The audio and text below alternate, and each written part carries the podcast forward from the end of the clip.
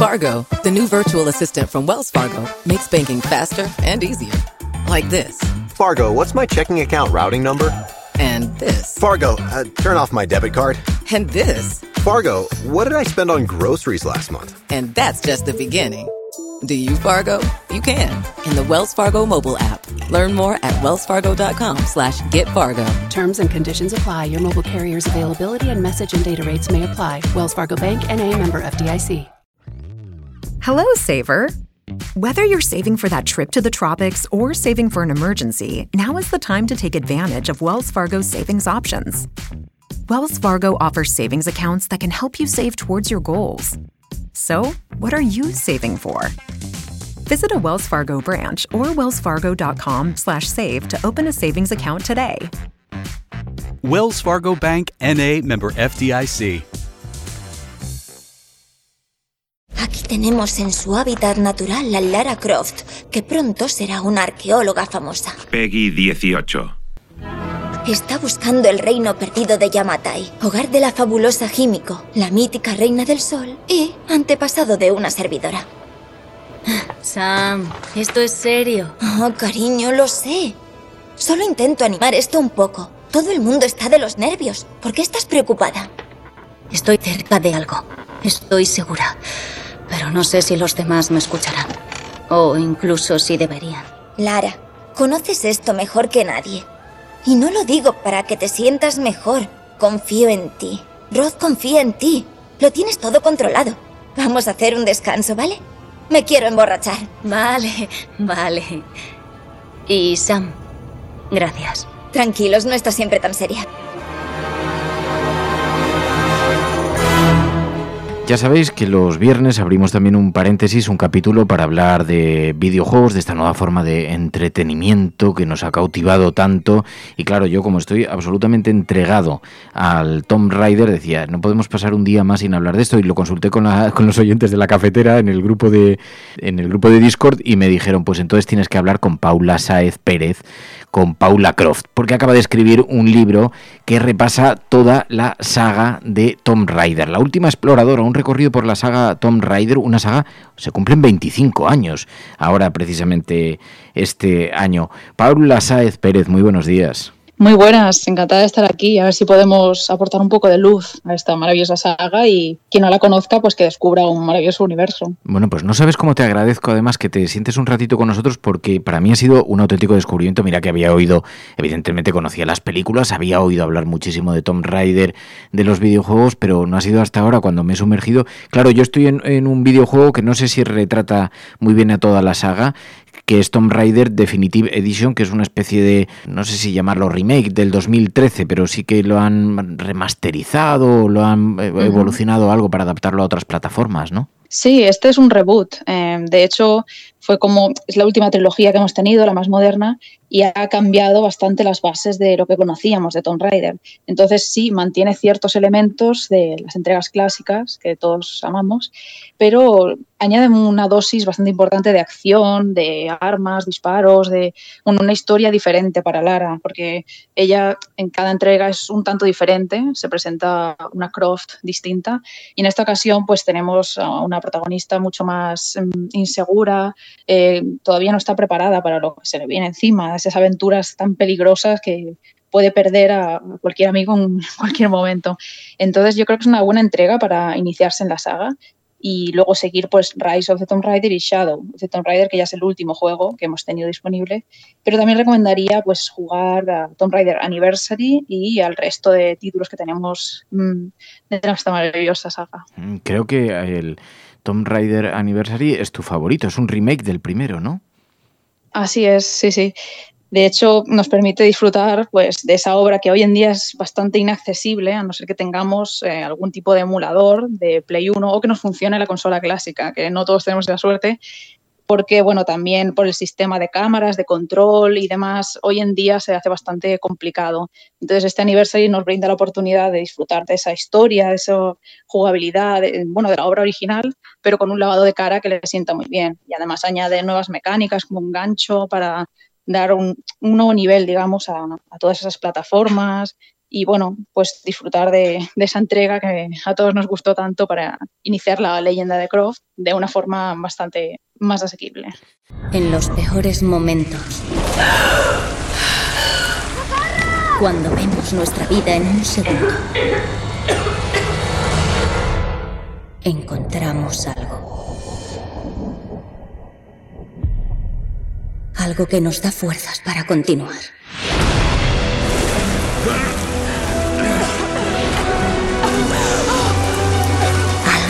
que nos impulsa. Claro, habrá oyentes que no hayan jugado nunca, que no quieran jugar, pero que conozcan perfectamente el personaje por estas películas que protagonizó Angelina Jolie, conocen el personaje, es una exploradora femenina, pero ¿cómo podríamos describir a Lara Croft. Es verdad que ha habido una evolución, ¿no? Porque era un personaje que estaba muy sexualizado, recibió algunas críticas además por eso, pero incluso la evolución dentro de la saga del videojuego también ha ido cambiando, ha ido evolucionando, ¿no? Sí, totalmente. De hecho, al inicio, Toby Gard es el creador del personaje y hubo unas declaraciones en una entrevista que concedió hace tiempo en las que admitía que crearon el personaje femenino para atraer un poco más a los mm, jugadores masculinos y que tuvieran esa sensación de protección hacia ella, no tanto para sentirse representados, sino por esa idea mencionada. Entonces yo creo que ha cambiado mucho la historia. Él mismo admitía que, que la industria ha evolucionado mucho desde el 96 hasta hoy y yo también lo agradezco porque Mm, yo personalmente, como era una niña cuando empecé a jugar a la saga, no noté tanto esa sexualización, todo eso. Era como un poco, yo solo veía que podía controlar a una heroína y estaba contenta de poder hacerlo, porque no había muchas que pudieran permitirte jugar con una protagonista femenina.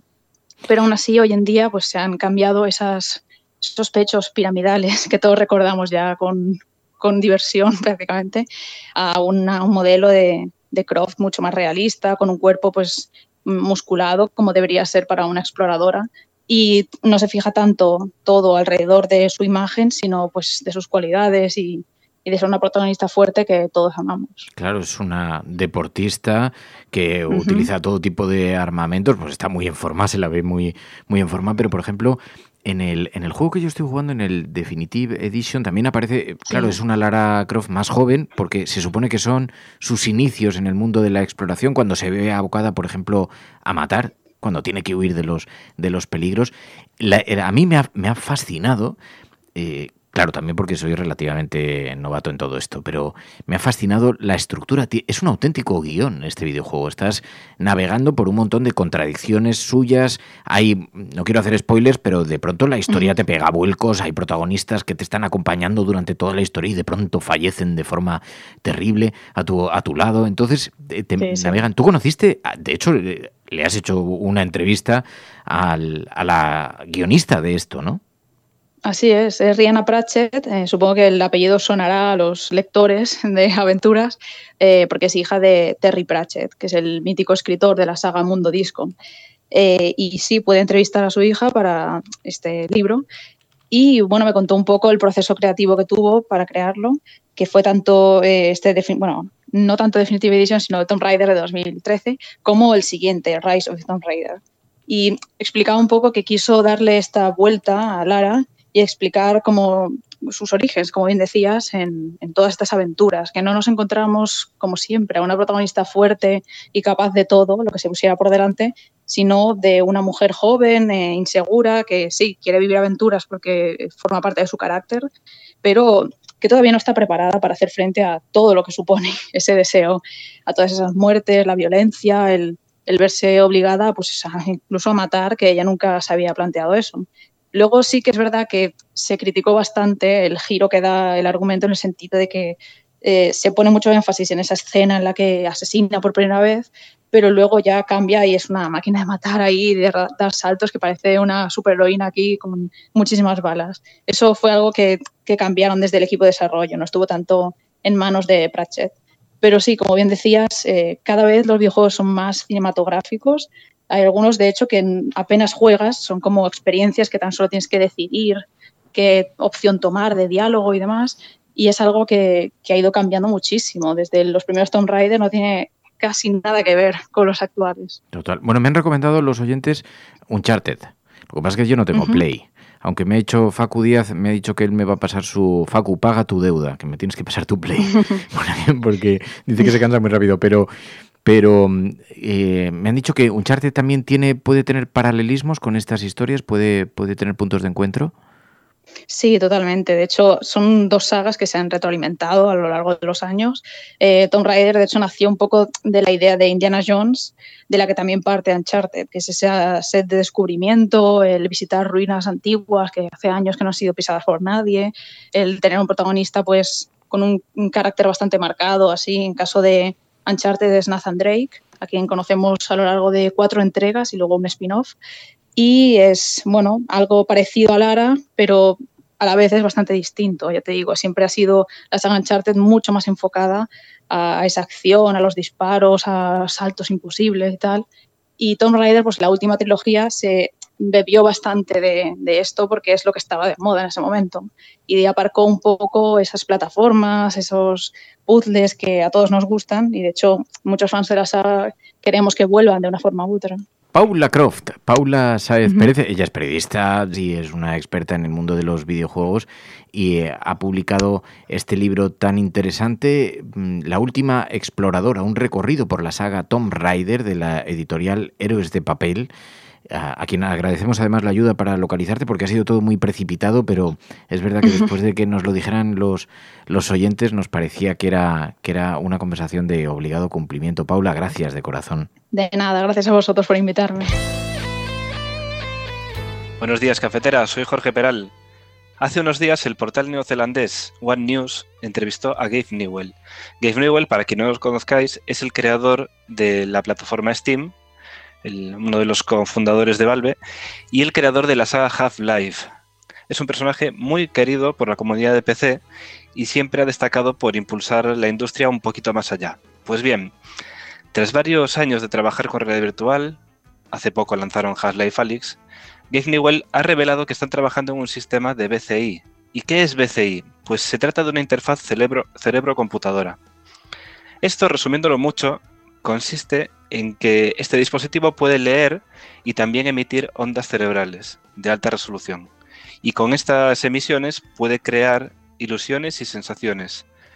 Eh, según comenta la entrevista, en un futuro próximo podrán crear experiencias que no se distingan de la ciencia ficción.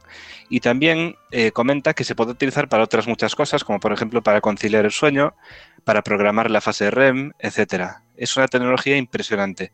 El propio Newell afirma que es una tecnología que incluso puede ser problemática, porque si se utiliza con malas intenciones, pues también podría emplearse para causar dolor a la gente. Así que ahí ya podría entrar un conflicto moral. Eh, están trabajando actualmente en un motor de código abierto para utilizar esta tecnología, según comenta, y es muy probable que próximamente veamos eh, a más compañías haciendo lo mismo, o probando sus propios prototipos o, dispositivos para, para utilizar esta tecnología. Y yo me pregunto, ¿cuál va a ser el siguiente paso? La verdad es que no lo sé, pero cada vez nos vamos acercando más a Cyberpunk. Un abrazo, cafetera.